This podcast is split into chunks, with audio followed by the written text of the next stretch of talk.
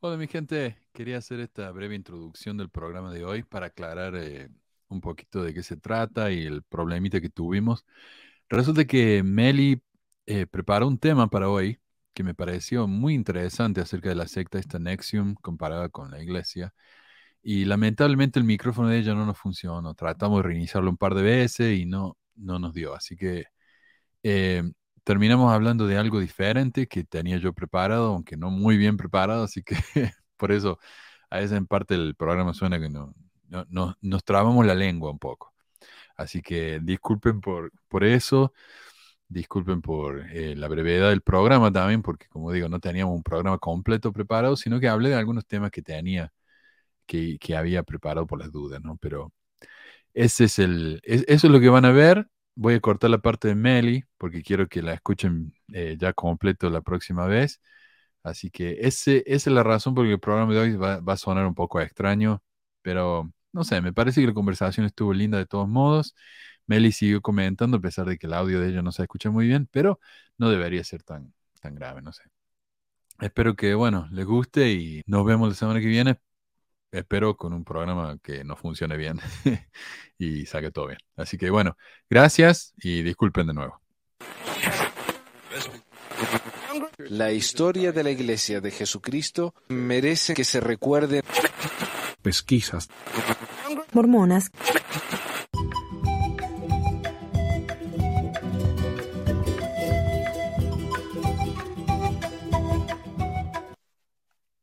Hola a todos, bienvenidos al episodio 342 de Pesquisas Mormonas. Hoy es el 23 de abril de 2023.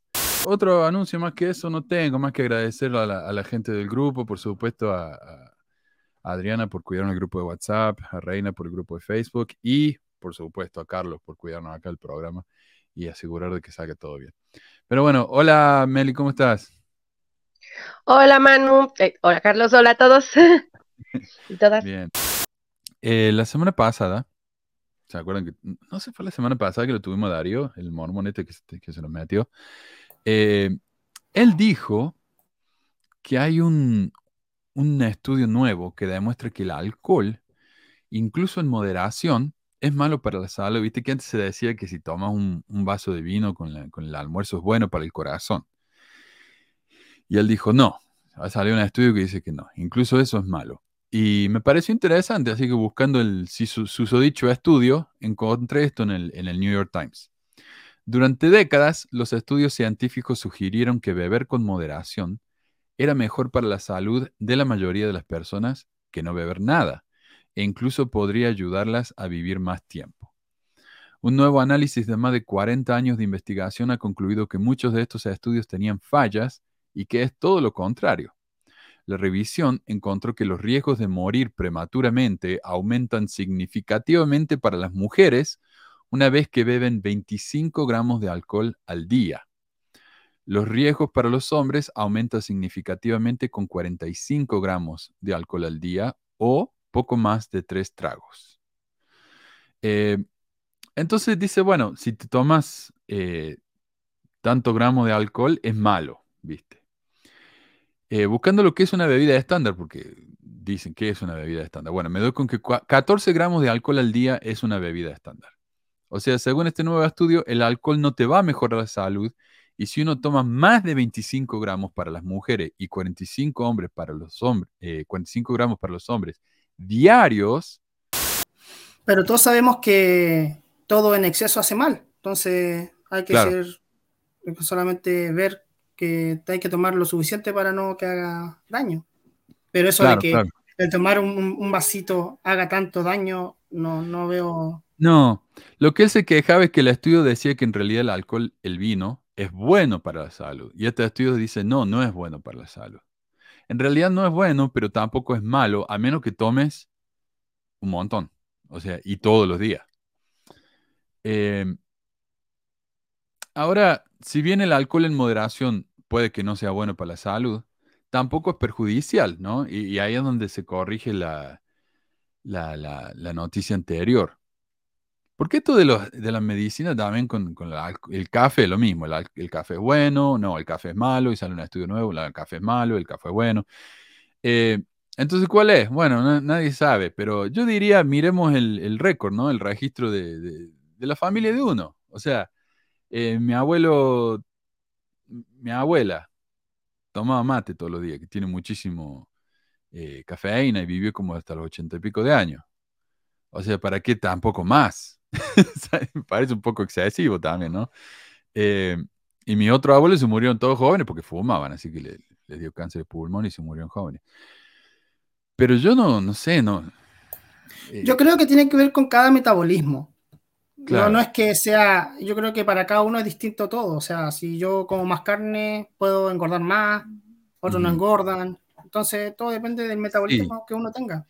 Entonces, el, problema es ese, que la, noticia decía, el vino es bueno, ahora sabemos que no, el vino no es bueno. Pero los estudios nos muestran que tampoco es malo, a menos que uno tome muchísimo.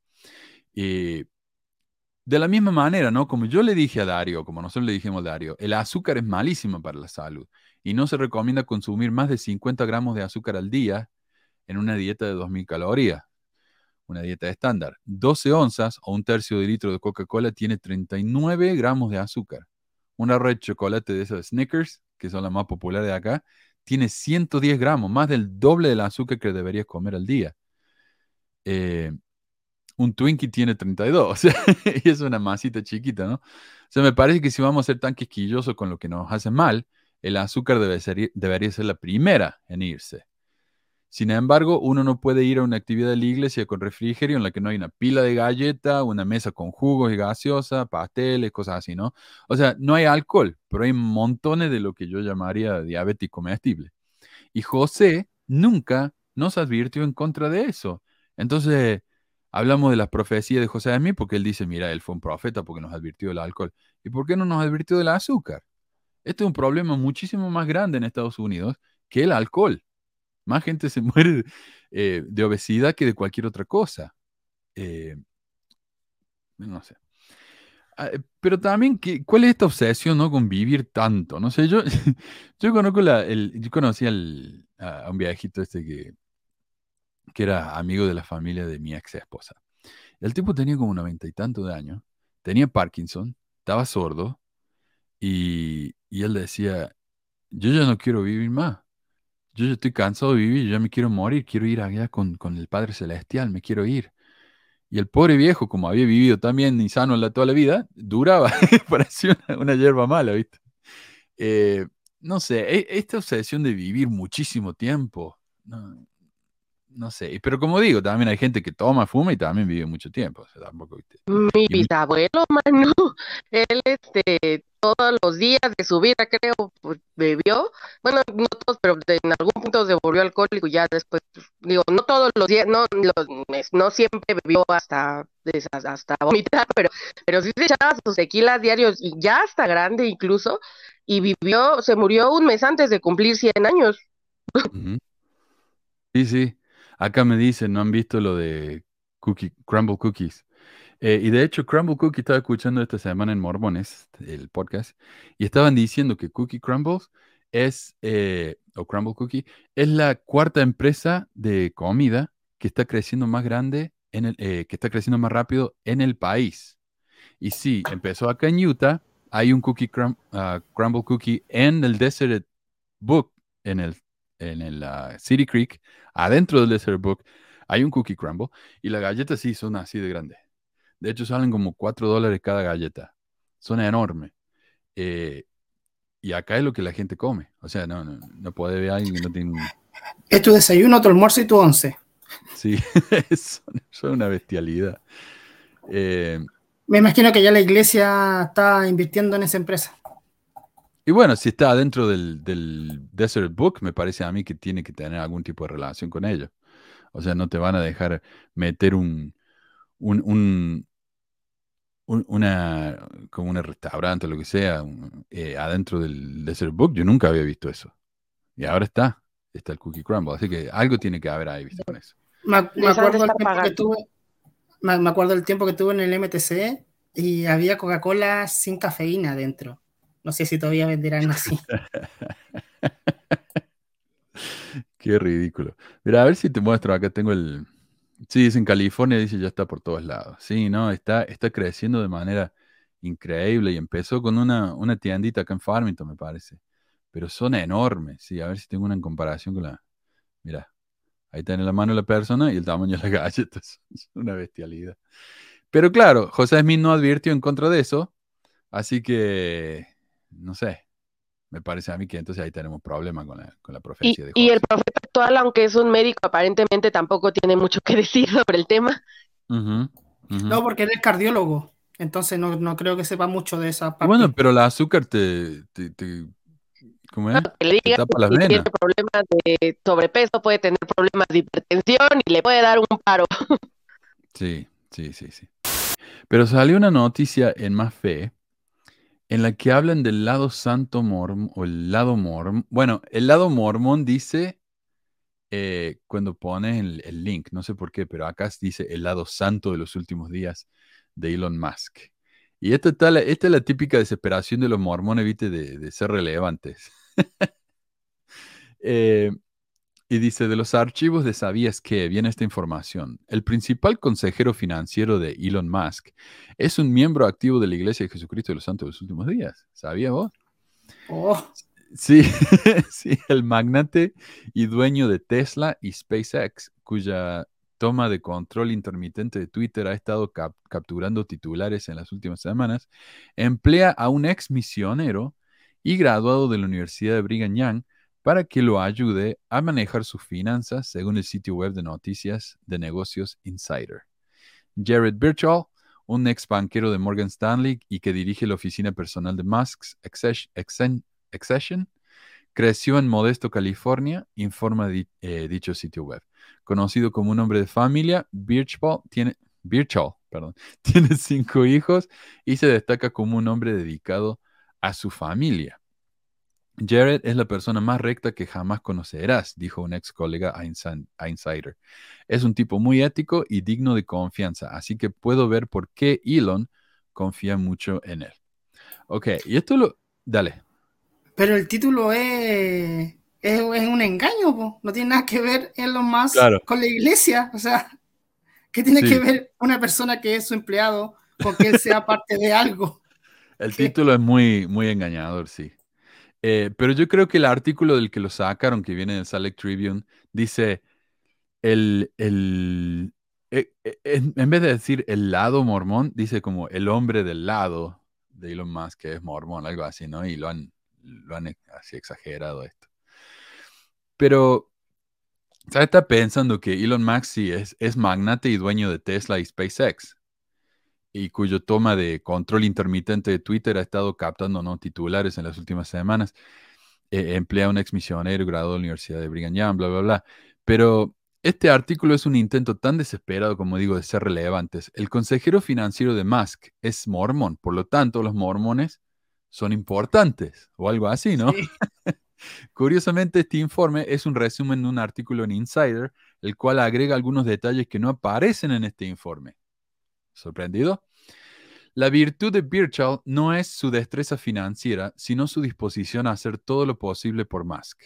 A pesar de todos los testimonios sobre su natura- naturaleza afable, Birchall también ha demostrado que no tiene miedo de ensuciarse las manos en nombre de su jefe. Después de que Musk fuera demandado por un hombre al que había llamado pedófilo, Birchall contrató a un investigador privado a instancias de Musk para desenterrar, para desenterrar al hombre o la basura del hombre, ¿no? Y fracasó espectacularmente. Para aclarar, Elon Musk llamó pedófilo a un hombre en Twitter, ese hombre lo hizo juicio por difamación y para tratar de ensuciarlo aún más, m- eh, más, no Musk, Musk le pidió a los- al mormón este que contratara a un investigador privado para tratar de encontrarle más mugre sobre el demandante. Vernon Answorth, un hombre que excava túneles como hobby, y eh, no excava, sino eh, se mete en los... ¿Cómo se dice eso? Eh, explora, no excava, explora túneles como hobby, y quien ayudó a rescatar a un montón de gente atrapada en, en, unas- unos túneles, ¿no? Fue voluntario en Tailandia, en Tailandia, donde 12 chicos estaban atrapados junto con su entrenador de fútbol. Cuando Elon Musk dijo que quería construir un mini submarino para ayudar a esos chicos, eh, Answorth le dijo, comentando en Twitter, que era una idea terrible y que no iba a funcionar. Musk se enojó tanto por la respuesta que lo llamó pedófilo y que tenía la costumbre de violar niños. Este es el tipo de cosas en el que este santo tan maravilloso ayuda, ¿no? A Elon Musk. Qué íntegro el mormón. Sí, y esto es interesante porque el artículo de, de Más Fe menciona que Elon Musk es dueño de SpaceX y Tesla, pero no menciona el fracaso que fue Twitter, ¿no?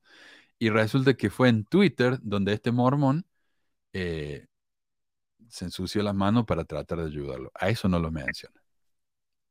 E, en otra palabra, más que un, un gran administrador, este es uno de esos que saben bajar la cabeza y decir sí. Un lame botas. Quería compartir un artículo ridículo que me, que me mandaron. Eh, y fue un discurso, y perdón por no, no, acordarme quién fue, pero esto lo tengo guardado hace unos meses, ¿no? Y mi, mi, memoria dura como tres horas. Así que resulta que en un discurso de la Conferencia General de abril de 1992, el elder Richard Scott, el único apóstol que yo conocía en persona, y probablemente el tipo más creepy, ¿no? Porque, en serio, el tipo te miraba así a la cámara, directo a la cámara, y te hablaba lento y todo lo que hablaba era del sexo y de lo malo que era. Yo, yo te amo. Sí. Guarda los mandamientos. A todo poseedor del sacerdocio de Aarón y del sacerdocio de Melquisedec solemnemente declaro como siervo de Jesucristo que a pesar de lo que se enseña en el mundo, la violación de la ley de castidad es un pecado sumamente grave. no, era, era un tipo realmente, a mí me daba escalofrío, incluso como mormón, ¿no? Pero lo vi ahí en el, en el CCM en Chile y le fuimos y, mi compañero, yo no quería ni tocarlo, viste, por la duda, yo no lo quiero molestar, pero mi compañero fue y dice, hola, Lerco, ¿no podemos sacar una foto con usted? Y dice, no, estoy muy ocupado, tengo una reunión. Después de la reunión, y nosotros estábamos esperando el taxi que nos iba a llevar al, al aeropuerto para ya ir a nuestra área, así que no lo íbamos a ver nunca más. Y digo, bueno, está bien, está ocupado. Pero mientras estábamos ahí esperando el taxi, él se fue con un gringuito, un, un elder gringuito, que se ve que era amigo de la familia, no sé. Se fueron a un rincón y hablaron ahí hasta que vino el taxi y nos llevó. O sea que fácilmente podría haberse sacado una, una foto con nosotros. Pero vos sabés que yo me sentí mal por, por tenerle bronca por años. Digo, ¿cómo no? Mira, no fue culpa de él, él no tiene obligación de hacer ese tipo de cosas, pero... Uh, pero bueno, sí, muy caca el tipo. Para el gringo sí tenía tiempo, para nosotros no. Pero hay un discurso, como digo, de 1992, de la conferencia de abril, por si lo quieren buscar, se llama Cómo sanar las trágicas heridas del abuso. Y dice, el mejor comienzo para el proceso de sanar es orar sinceramente pidiendo a tu Padre Celestial que te ayude. El emplear así tu albedrío da entrada a la intervención divina. Ok. Eh, ¿y, qué se refiere con, sanar? Bueno, aquí específicamente está hablando del abuso. Si alguien se abusa de vos, lo que tenés que hacer es pedir a Dios que, que te ayude. Si lo permites, el amor del Salvador te ablandará el corazón, interrumpiendo el ciclo de abuso que transforma a la víctima en agresor. La adversidad, aun la causada arbitrariamente por los apetitos desenfrenados de otros, puede ser una fuente de progreso cuando se contempla en la perspectiva de los principios eternos. O sea, para aclarar, yo fui abusado o abusada. Y a pesar de eso, yo soy quien tiene que orar para que Dios me hable del corazón. Porque después de todo, el abuso puede ser algo bueno desde el punto de vista eterno. O sea, yo tendría que, en el fondo, estar agradecido de que me abusaron. Y continúa, la víctima debe hacer todo lo posible por detener el abuso. Casi siempre casi siempre es inocente, porque se vuelve indefensa por el miedo o por el poder del atacante. Sin embargo, en cierto momento, el Señor puede inspirar a la víctima a reconocer algo de responsabilidad por el abuso sufrido. Por eso no escuchaste. Eh, sin embargo, en cierto momento, el Señor puede inspirar a la víctima a reconocer algo de responsabilidad por el abuso sufrido. O sea, en el fondo, si te abusan, es probablemente culpa tuya. Em, el líder del sacerdocio te ayudará a evaluar la situación para resolver lo que sea necesario. De otro modo, las semillas de la culpa permanecerán y producirán un fruto amargo. Fuere cual fuese el grado de responsabilidad, ya sea que no tengas absolutamente ninguna o que seas responsable de haber consentido al abuso. El poder sanador de la expiación de Jesucristo proveerá la curación completa. Además, todos los involucrados en el abuso pueden obtener el perdón. Todos, todos los involucrados en el abuso pueden obtener el perdón, incluyendo obviamente a la víctima. Después viene la restauración del autorrespeto, del sentido del valor propio y la renovación de la vida.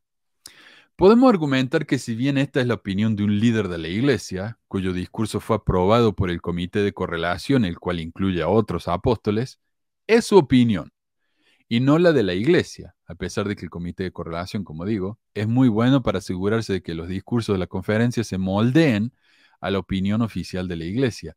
Pero pongámosle que es su opinión y de nadie más, porque hoy la Iglesia no culpa a las víctimas por su abuso.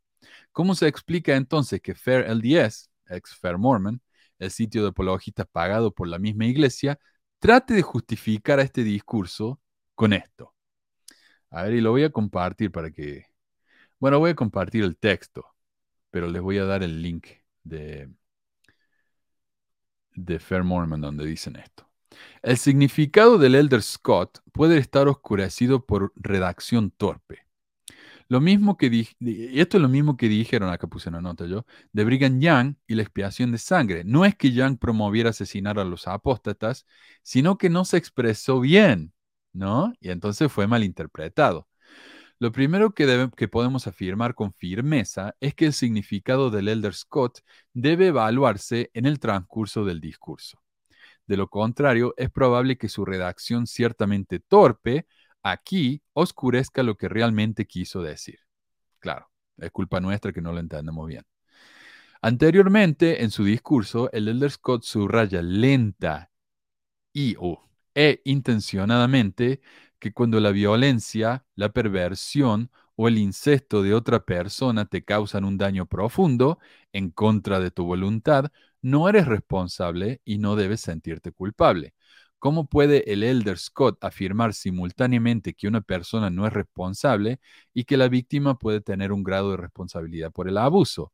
Es muy probable que el Elder Scott quisiera decir algo que no entendamos, ¿no? Pero acá puse yo, tengo una idea, ¿qué tal si el apóstol, profeta, evidente y revelador de Jesucristo hubiera hablado de manera clara? ¿No? ¿Qué tal si alguien en el comité de correlación lo hubiera corregido o editado para que fuera más claro?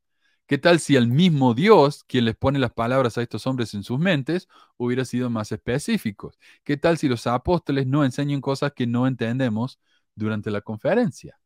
Eso es serio. ¿Qué tal que de verdad les importa las víctimas, tanto a su Dios como a esos hombres? También me acuerdo, también me acuerdo que creo que compartiste también un 70 que hizo un discurso, ¿te acuerdas? Que tuvieron que hacerlo todo de nuevo. Sí. ¿Por qué no hicieron lo mismo con este? El y este, este, este, es peor que, el del otro 70, que hablaba sobre la, iglesia y el evangelio. Pero el de Scott siempre habló así en la conferencia, solamente que era más. pasaba como desapercibido. Claro, pero él no criticó, bueno, él, él no redujo el estatus de la iglesia como hizo Paulman, porque Paulman decía el evangelio es verdadero, la iglesia es tan verdadera como el evangelio. Si la iglesia deja de ser deja de seguir al Evangelio, entonces la iglesia ya no es verdadera. Pero entonces le hicieron grabar de nuevo el discurso porque no, la iglesia y el Evangelio son exactamente lo mismo, decían los líderes. Y le hicieron cambiar el discurso. Acá el Elder Scott no dice nada sobre la iglesia, simplemente está hablando sobre las víctimas. ¿Le importa eso a la iglesia? El problema de ellos. Pero viste, o sea, él dice, bueno, él antes decía, si sos abusado eh, por, por incesto o lo que sea, no es tu culpa. Pero acá está diciendo, fuere cual fuere el grado de responsabilidad, ya sea que no tengas absolutamente ninguna o que seas responsable de haber consentido el abuso, el poder sanador de la expiación proveerá la curación completa. Todos los involucrados en el abuso pueden obtener el perdón. ¿Por qué voy a tener, obtener perdón si yo no tengo nada que ver con el abuso, si yo soy la víctima? O sea, eh, oye, Manu, a ver si me oyen, pero justo de esto de consentir el abuso de esa palabrita, hay un montón en, va a haber un montón ahora que ya, ya vi en internet, para hablar en el, sobre el documental de cómo es la manipulación y qué nefasto el Elder haciendo este tipo de declaraciones. ¿eh? A mí, a mí como víctima de abuso, ese discursito no sabes cómo me taladró la cabeza años.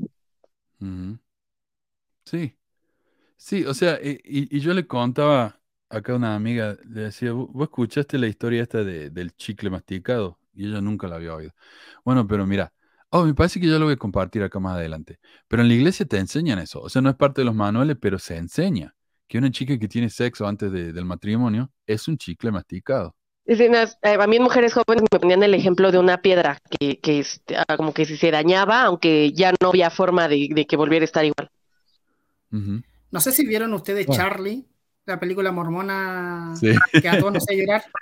Uh, sí. Eh, Charlie pasó eso, eh, cuando él se entera de que ella tenía vía antes de que él, y él dijo, no, no quiero algo usado, y la dejó sola. Entonces, así se hace la iglesia, pues como tú estás usada, fuera.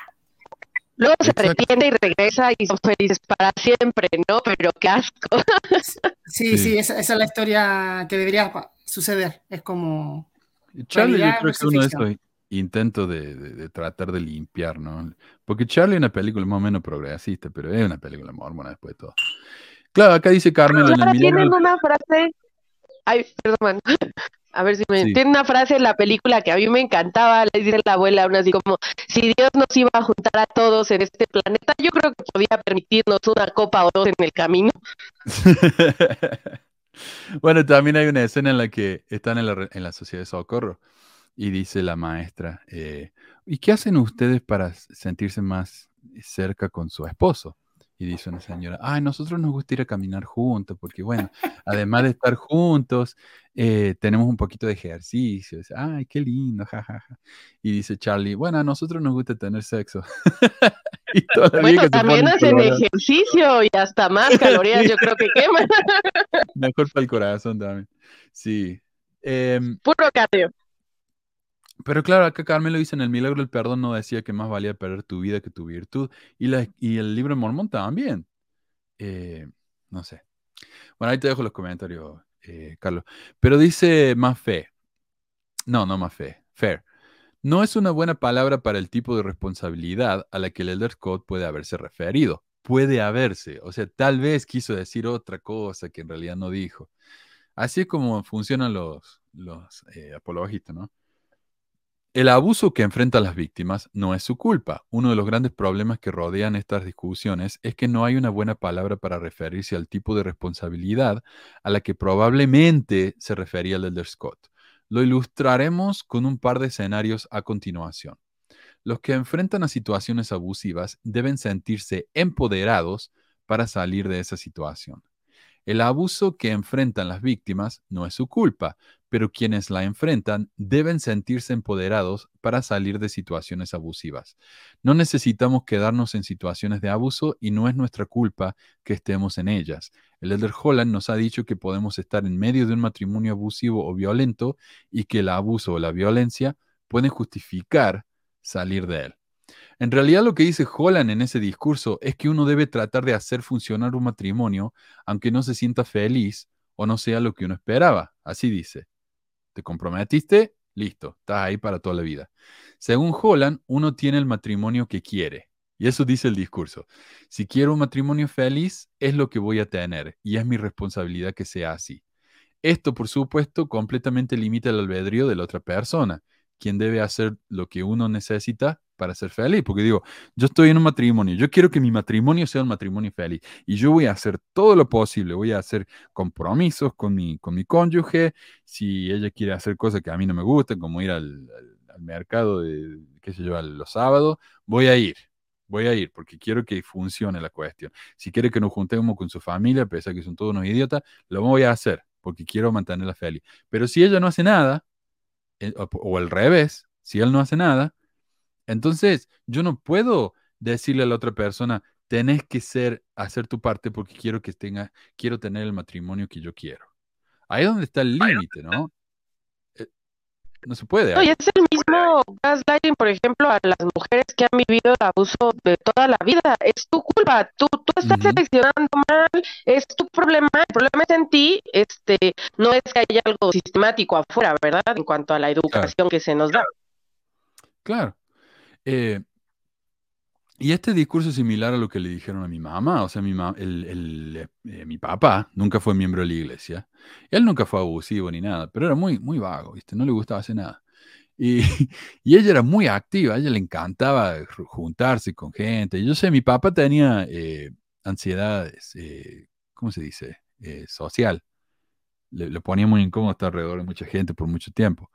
Eh, entonces era muy difícil para él. Pero además de eso, era muy vago, No, no le gustaba hacer nada. Y mi mamá fue a hablar con el obispo y dice, mira, yo estoy pensando que yo, yo, yo no sé, mi esposo me está limitando mucho, yo, yo tengo tantas cosas que quiero hacer y, él no me deja. Eh, yo estoy pensando en divorciarme, porque la situación era más complicada de lo que le estoy mostrando, ¿no? Y, y el obispo dijo, no, hermana, no, ese es el hombre que usted eligió, ese es el hombre con el que usted se tiene que quedar para siempre, ¿no? Y es su responsabilidad trabajar para que él cambie y se una a la iglesia y bla, bla, bla. Eh, y entonces ella se quedó con él hasta que se murió, por lo que le dijeron en la iglesia.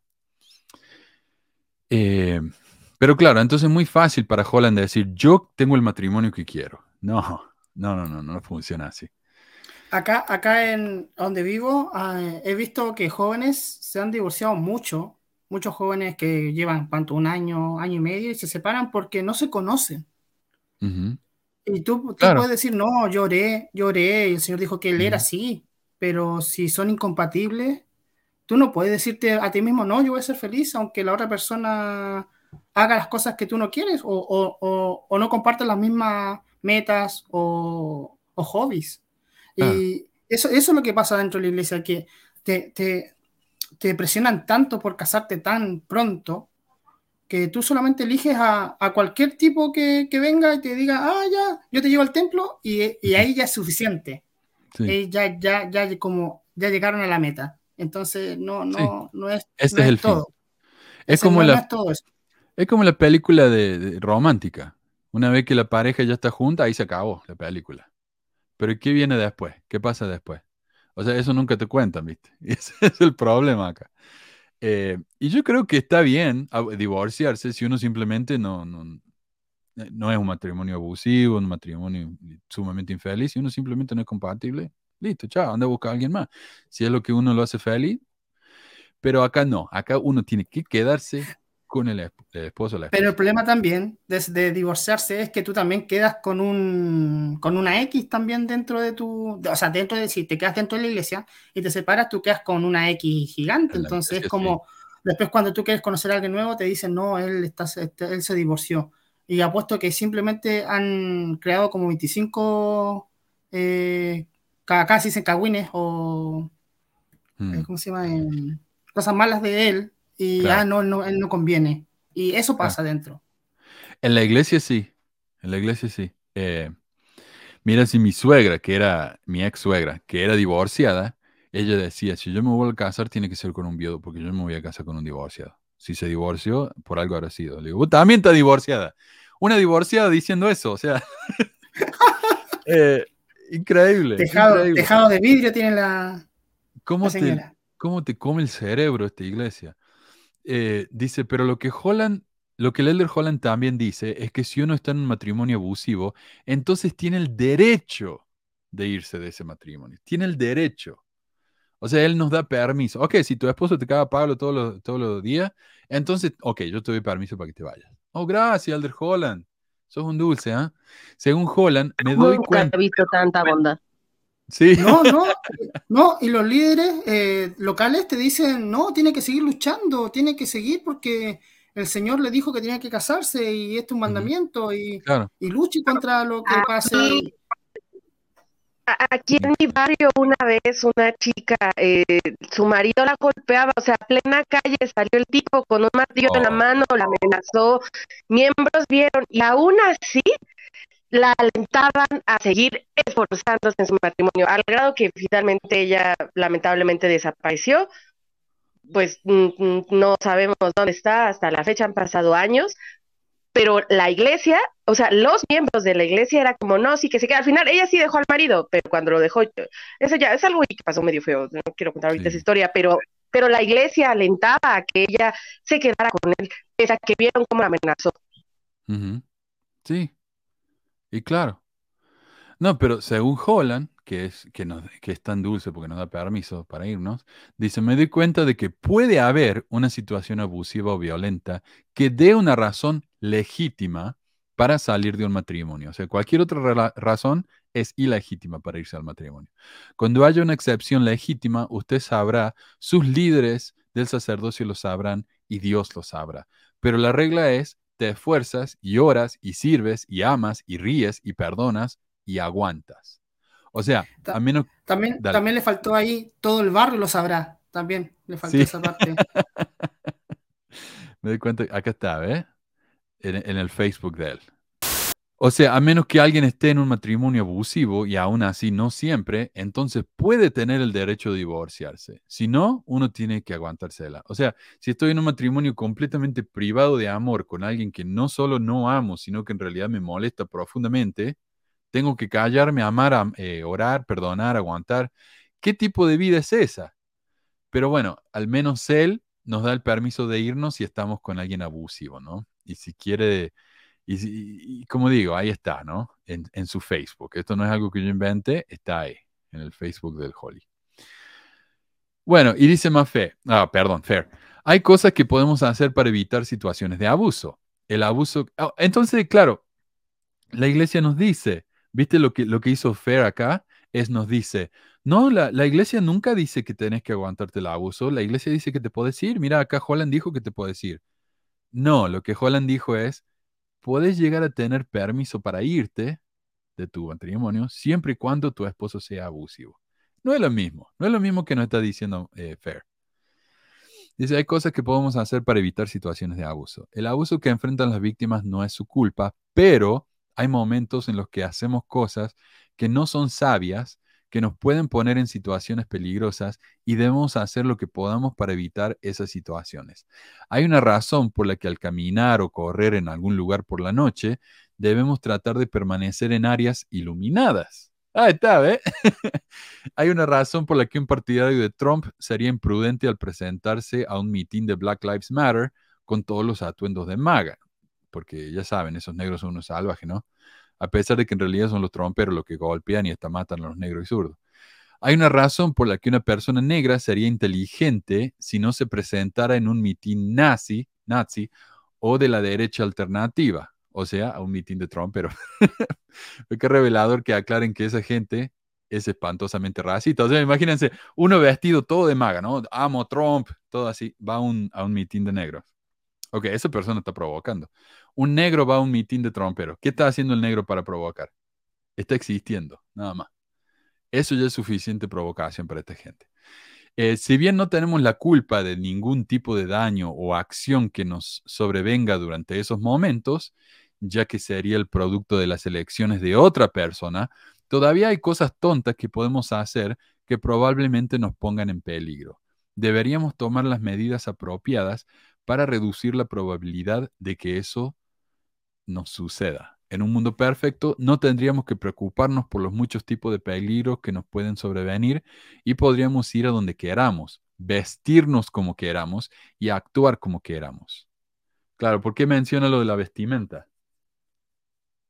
Porque está diciendo, si una mujer es violada, ok, no es culpa de ella, pero tal vez no debería haberse vestido así siempre, siempre, dan esa, esa justificación, es como que la mujer tiene que por lo menos pedir permiso para vestirse un poco como ella quiere. Como, ah, tiene la falda corta, no, ella, ella está provocando, no, ella está mostrando más de lo que debe. Entonces, no se puede con eso, con esas justificaciones. Y, ya vimos el, problema en el que se metió la BYU, porque eh, cuando las chicas eran, eran abusadas, las investigaban a ellas decían, estabas de tu casa fuera, fuera de la hora de que tenías que volver al, apartamento, que estabas vistiendo, tomaste alcohol. O sea, la estaban revictimas y revictimizando a las chicas en BYU. Hasta que se metió el gobierno y dijo, cortenla porque esto no está bien. O sea, no, sí, cuando cuando pasó lo que pasó, uno de los motivos por los que yo me sentía culpable era porque unos meses antes había tenido una entrevista con el obispo que sus hijas salían conmigo a bailes y así y no le gustaba, ¿no? Porque íbamos a muchos bailes y andaba luego, pues andábamos tarde los fines de semana en la calle en la noche y él no le gustaba y entonces lo que hizo fue hablar conmigo para decirme casi casi que el espíritu se iba después de las 12 de la noche como Ah, cual sí. calabaza con cenicienta este y entonces se guardaba y ya así corre corre porque se hace calabaza se va este y, y pues cuando pasó lo que pasó que pues no con- o sea al final pues sí fue la noche no no era tarde pero pero bueno, este, y como también, o sea, pero es este nuevo, la, la atención en quién está, porque no se trata de que haya abusadores afuera, ¿no? Se trata de lo que tú haces para exponerte a ellos, porque obviamente es lo que uno anda buscando. Sí. Y sí. Eh, pero como dice acá, el hacer esas cosas es tonto, ¿viste? Entonces, por eso cuando el, el- el elder Scott dijo eso, en realidad estaba diciendo que, bueno, tal vez uno, uno tiene cierta responsabilidad porque no debería haber estado de noche, no debería haber estado vestido así. Hay que aceptar la responsabilidad y pedir perdón, porque todos tienen que pedir perdón, dice ahí. Eh, sin embargo, no vivimos en un mundo perfecto, por lo tanto no podemos actuar, vestirnos e ir a donde nos plazca. Tenemos que tomar precauciones. El abusador puede abusar a su abusador. Como bien lo enseña el Elder Scott en el discurso, en el curso de su discurso, uf, rara, eh, el, el abusado puede comenzar a abusar de su abusador. El abusado debe, en ese caso, reflexionar sobre cómo sus acciones contribuyeron a las represalias a las que se enfrenta. El abuso al que se enfrenta una persona así no es su culpa, pero debe haber algún reconocimiento de cómo sus acciones contribuyeron negativamente a sus posibilidades de no enfrentar represalias por parte de su víctima. Quiero aclarar lo que está diciendo aquí el artículo, porque no hice un buen trabajo de aclarar cuando Meli me preguntó. Lo que está diciendo acá es que una persona abusada puede haber sido abusada porque el abusador estaba cansado de uno. Yo estaba haciendo algo para provocar a mi abusador y esa provocación que yo causé hizo que mi abusador se abusara de mí. ¿no? Como una mosca que tapa. Entonces uno le pega a la mosca, bueno, no es culpa de mía, es culpa de la mosca que yo le pegue.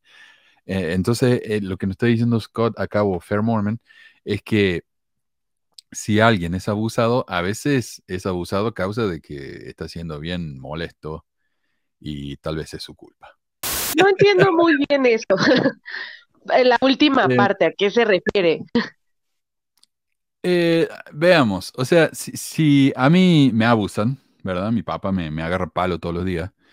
eh, lo más posible es que yo sea un abusador y empiece a pegarle a otros chicos, incluso cuando sea padre le voy a pegar a mi hijo, ¿no? Eh, entonces yo tengo que, que recapacitar y no será así. Entonces, eh, en parte también yo tengo que, que ver que, que yo no me convierta en eso y si lo hago, entonces es culpa mía. O sea, yo tengo la, la libertad de no ser así. Eh, no sé, es como... Es cierto esto de que muchas veces los abusadores, se los abusados se convierten en abusadores, pero esto no tiene nada que ver con lo que, lo que estaba hablando el discurso.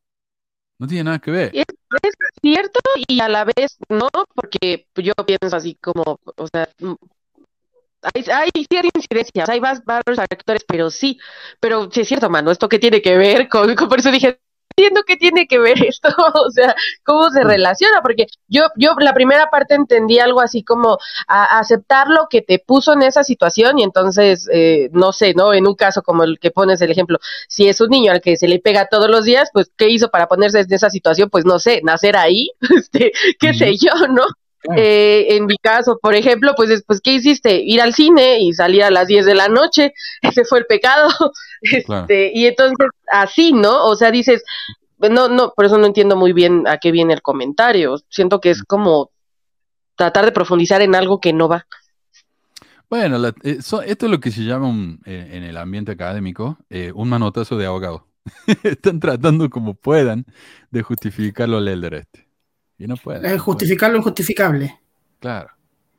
Y concluye, es la esperanza del autor que este artículo pueda brindar claridad y tranquilidad a quienes están pasando por el abuso o tienen seres queridos que están pasando por el abuso y estén conectados a la iglesia. No, porque no aclara nada. O sea, lo que hicieron fue mentir. Decir, ah, mira, pero ¿cómo puede ser? O, darnos posibilidades. Tal vez lo que quiso decir, escúchate la palabra posiblemente, ¿cuántas veces dicen eso? Tal vez lo que quiso decir es esta otra cosa que no dijo. O tal vez se lo entendió mal porque eh, habló de manera eh, no muy clara. O mira, esto contradice lo que dijo otro líder de la iglesia, entonces no puede haber querido decir eso.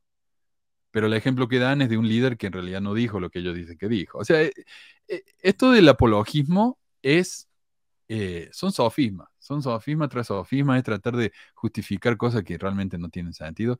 El Elder Scott la cagó. Y ellos podrían haber dicho, mira, el Elder Scott en ese discurso la cagó, le estaba hablando como hombre, y tienen esa excusa ya. Está, está, eh, es parte del, discurso mormón. Entonces decía eso.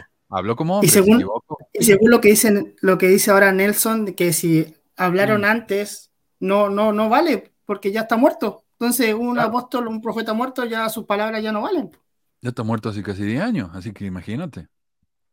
Con respecto a eso, con respecto a eso tenía una duda porque en la época de Hinckley salió el Cristo viviente y salió la proclamación.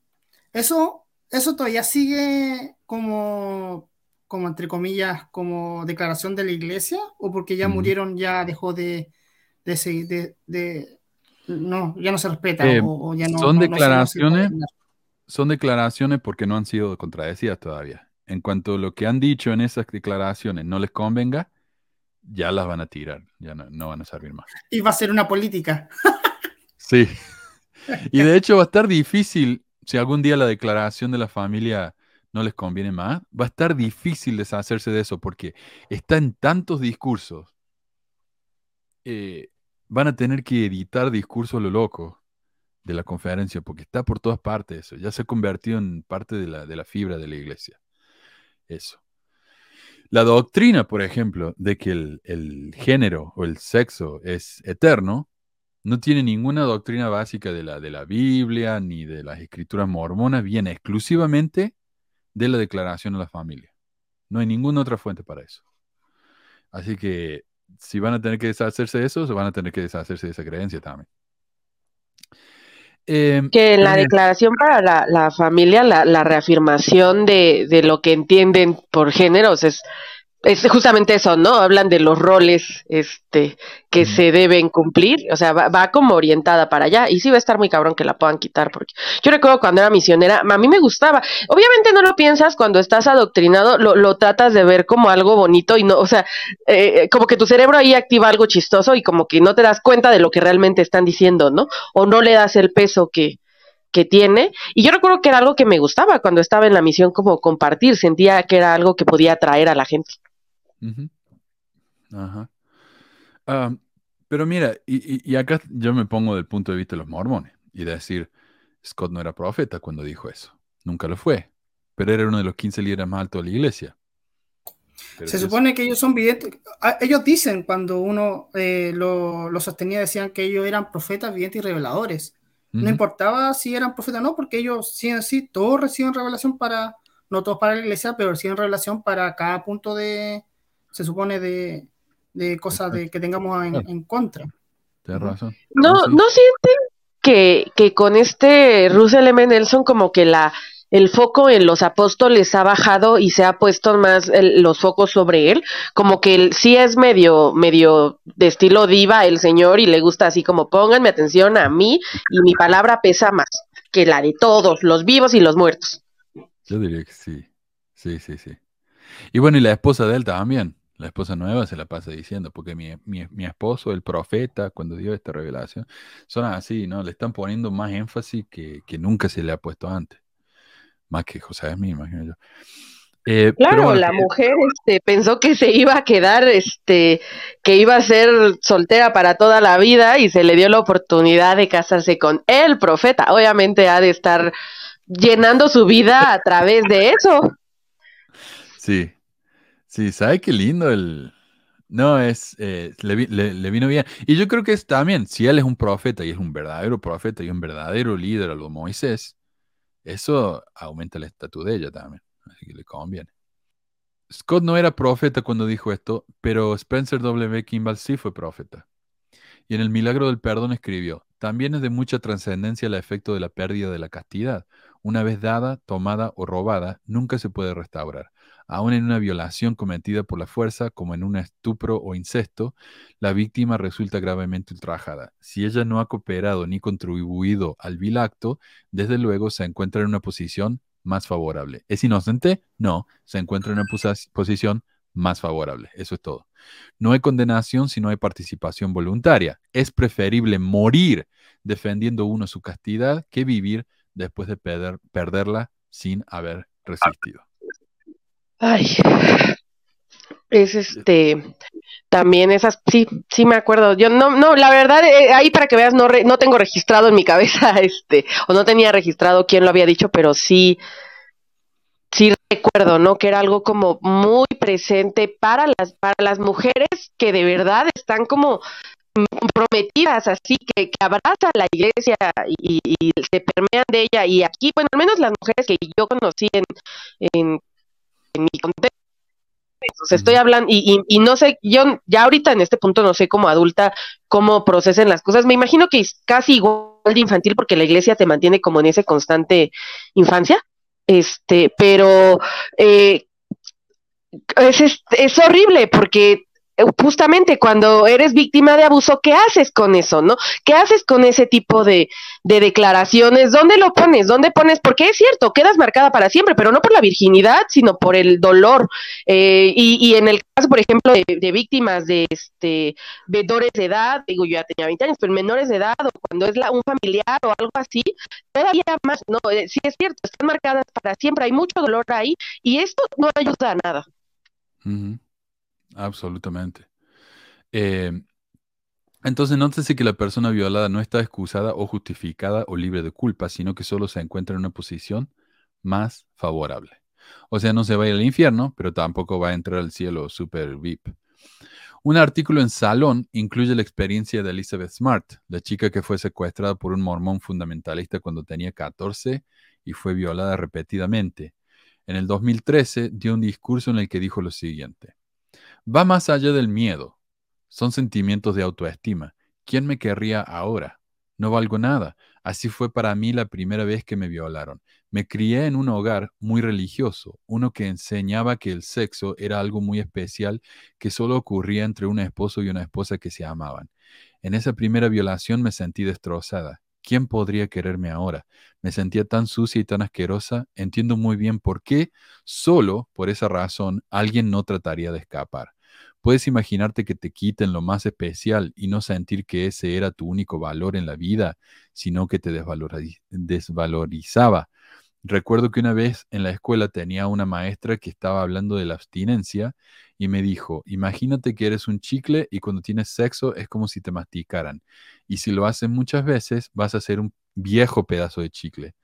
¿Y quién te va a querer después de eso? Y eso es terrible y nadie debería decir eso nunca. Pero para mí pensé, soy ese chicle masticado, nadie vuelve a masticar un chicle. Así de fácil es sentir que ya no vales, que ya no vales. ¿Por qué te molestarías en gritar? Y para aclarar, por si no entienden, eh, yo me acuerdo que cuando me mudé acá, al poquito tiempo que me mudé acá, aparecieron los carteles, ¿no? De que había desaparecido esta chica, la estaban buscando y la buscaron por semanas y semanas y no la podían encontrar. Y resulta que cuando la encontraron, estaba caminando por una, esa calle principal en Salt Lake con su secuestrador. Y ella no decía nada. Ahora, ¿por qué ella no decía nada? Por esto mismo, porque ella se sentía tan indigna que dice, ¿para qué voy a escapar? Nadie me va a querer. Entonces, cuando a mí me dicen, no tiene nada de malo este o sea, si vos, si vos no estás de acuerdo con este tipo de mensaje, eh, está bien, pero, pero no tiene nada de malo. O sea, mucha gente le, ayuda, lo hace sentir bien, les da propósito a su vida, y a otros, como a una chiquita de 14 años que fue secuestrada y violada, hace que perpetúe su propio abuso porque se siente tan desvalorizada. Este es el verdadero peligro de ese tipo de mensaje. Entonces no me digan que no tiene nada de malo. enseñarle algo así a las chicas, porque es realmente un asco. El artículo que publicó esto, esta cita, aclara que no hay ninguna enseñanza en los manuales modernos que digan este tipo de cosas, no lo del chicle. Pero la escritura de Moroni 9.9 dice, mas no obstante, esta gran abominación de los lamanitas no excede a la de nuestro pueblo en Moriantum, pues he aquí han tomado cautivas a muchas de las hijas de los lamanitas y después de privarlas de lo que era más caro y precioso que todas las cosas, que es la castidad y la virtud, ha dado una plataforma para que ese tipo de enseñanza se perpetúe, ¿no? Las tradiciones son difíciles de matar y un blog de mormonas fieles llamado Segula comparte algunas historias de horror, también llamadas lecciones objetivas de maestras de mujeres jóvenes. La autora del blog dice que su maestra de mujeres jóvenes pasó un bol con caramelos de canela a la mitad de la clase y todas las chicas lo aceptaron, ¿no? Felices. Luego de eso, se metió uno de los caramelos en la boca y luego lo escupió en el bol y trató de pasar el bol a la otra mitad de la clase. Y las chicas, por supuesto, dijeron, no, no, gracias. la maestra entonces dijo que así se sienten los chicos cuando se enteran de que has besado a otro chico. Ya no te quieren. O sea, besado, nada más, no hablemos de relaciones sexuales, besado. Qué desgraciados. bueno, pero esto también es, tan típico, viste, de las, esas historias antiguas, cuando el esposo se entera de que la mujer ha tenido relaciones con otro antes. Oh, qué espanto, ¿viste? Pero estas son historias de los 50. Una lectora dejó un comentario diciendo que su maestra trajo los ingredientes para hacer un pastel y crema para decorarlo una vez que estuviera listo. Pasó las cosas y les dijo a las chicas que trataran de poner la crema en los ingredientes, pero obviamente fue un desastre porque el pastel no estaba listo. La maestra entonces explicó que la crema era como el sexo. Si uno trata de poner la crema en el pastel antes de estar listo, no va a funcionar. de la misma manera. Ay, perdón, pero qué pinche ejemplo tan horroroso. Qué ejemplo más bonito. Alburero, o sea, ¿no? Ah, a ver dónde estoy. La maestra, bueno, de la misma manera, uno no debe tener sexo hasta que esté bien horneado, dice la, lectora. Alguien más compartió una similar. Tenía un novio que compartió, que, que comparó el besar con el glaseado de una galleta. Cuantas menos, menos personas besas, más glaseado tenés. Yo fui su primer beso, él no fue el mío, y según sus estándares, probablemente ya se me había acabado todo el glaseado. Ah, tres lectoras compartieron la lección de la rosa, ¿no? Tres compartieron lo mismo. La noche anterior la maestra cortó dos rosas para la clase. A una la manoseó bien, ¿viste? La tocó, la agarró. La otra la dejó así sin tocar para nada. La mañana de la lección la rosa manoseada estaba marchita y la otra estaba pristina, estaba hermosa. Una de las lectoras dijo eh, que cuando dieron esa lección en la capilla, bueno, obviamente, ¿no? La, la chica manoseada va a estar toda marchita. Obviamente. Eh, acá pregunta Carmelo si, si la crema sería el semen. O menos, ¿no? eh, Oye, Manu, ¿sabes qué? Estoy pensando en ese ejemplo del arroz y de la manoseada, también bastante literal, por cierto. Eh, me acuerdo que, eh, y fíjate cómo se graba este tipo de cosas cuando creces como niña en la iglesia, lo escuchas y o sea, yo no recuerdo, por ejemplo, que a mí me hablaran de así mi familia o alguien cercano como de, de sexo o algo así. Hasta cuando tuve 12 años sí hubo como una plática ahí un poco, pero, pero antes de eso era algo como muy romántico y no, no, lo, no lo entiendes, ¿no? Como... Sí. Decía el óvulo, pero pensaba que volaban. pero a lo que voy es, una vez... Te cortaste la parte de volaba, ¿qué pasó? Ah, que, volaban, digo, pero X, lo que voy es, una vez, ahorita que escucho el ejemplo, el ejemplo de la manoseada, cuando yo tenía 12 años, estaba en un curso de verano y una vez me senté sin querer en la mano de un niño que estaba al lado, este, entramos a una película y, y me y sentí así la mano y me paré. Yo me sentí tan mal o sea, así nada más por haberme sentado en su mano, así como, como sucia, como, como que me iba a marchitar como la rosa. Y yo no, o sea, todavía no entraba a mujeres jóvenes, solo escuchaba los discursos, ¿no? Cuando, como niña que había crecido ahí, y, y como lo, lo, que escuchas en esta cultura, y sí había algo de eso, no, sé si yo estaba muy ñoña, pero, pero sí recuerdo esa sensación medio fatalista en mí. Sí, no, yo pensaba si alguna vez cayera en la tentación y rompiera la ley de castidad, yo me mato, porque ¿cómo voy a vivir así con tanta culpa? Eh, dice Homer, Manuel, pero ¿cómo enseñarías a los adolescentes sobre sexualidad? ¿Qué alternativas ofreces? Ah, yo le enseñaría, eh, por ejemplo, esto es un pene, esto es una vagina, el pene va en la vagina. Cuando eso pasa, hay posibles enfermedades sexuales, hay posible embarazo, así que lo mejor sería cuidarse. Acá tener preservativo, la chica podría estar en, eh, ¿cómo se llama eso? Eh, en la pastilla, le dicen acá.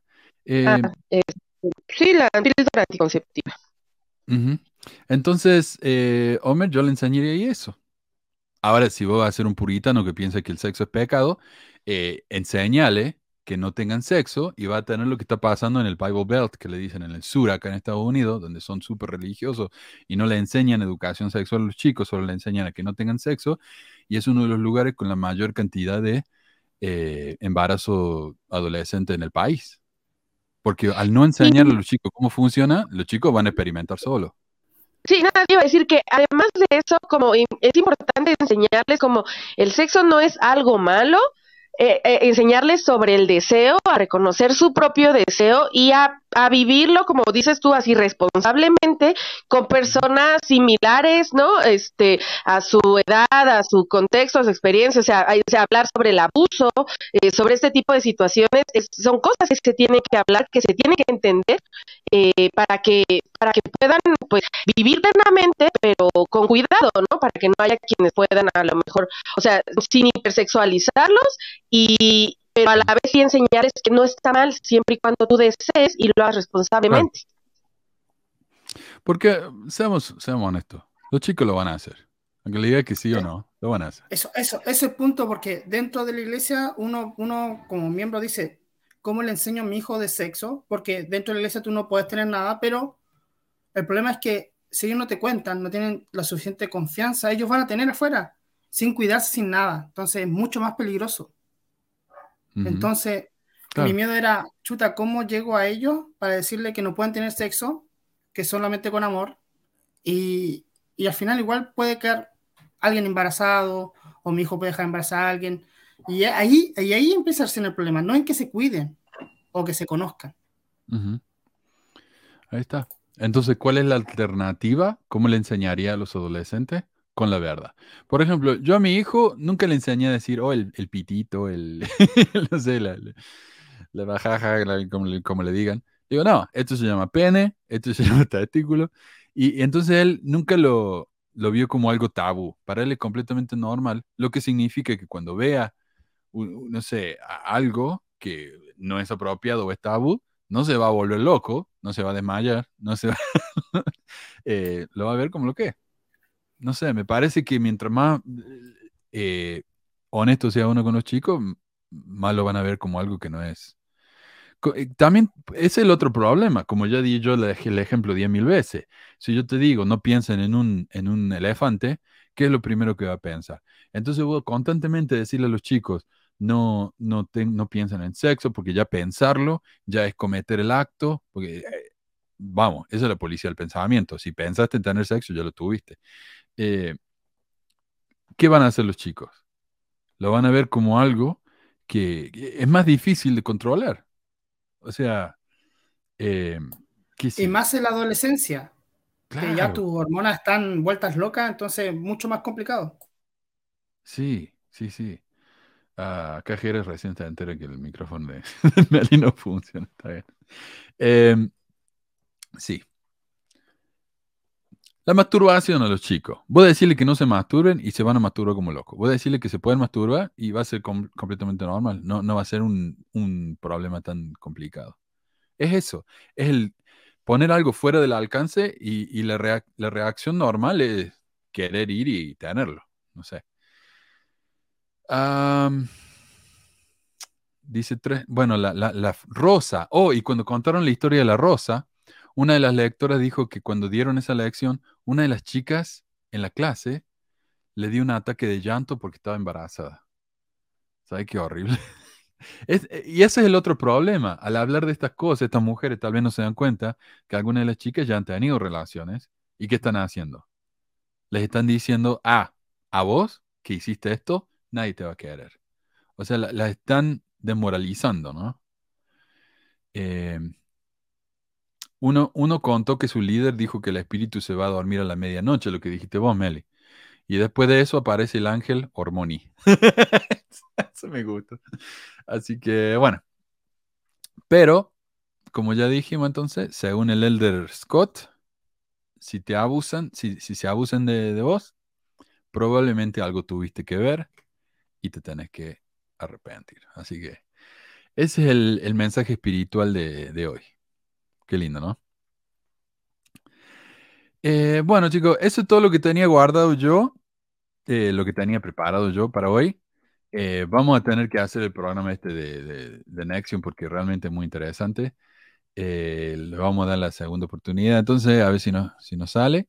Eh, disculpen por los problemas técnicos, pero bueno. Ah, sí, perdón, fue mi internet. No, no tiene nada que ver, Womeli, ¿no? fue Benji. Te va. fue. No, ahora que lo estoy pensando después de leer el discurso este de, Scott, sí fue culpa de Meli, se tiene que arrepentir. Ah, eh, algo, habrá hecho. Algo habrá hecho. tengo que inspeccionar mi cabeza. Quizá ayer en el Pache Fest algo hice. Ah. Bueno, gracias a todos por, estar con nosotros. Eh, gracias por, por la paciencia. Y bueno, nos vemos la semana que viene. Y cuídense todos. Un abrazo.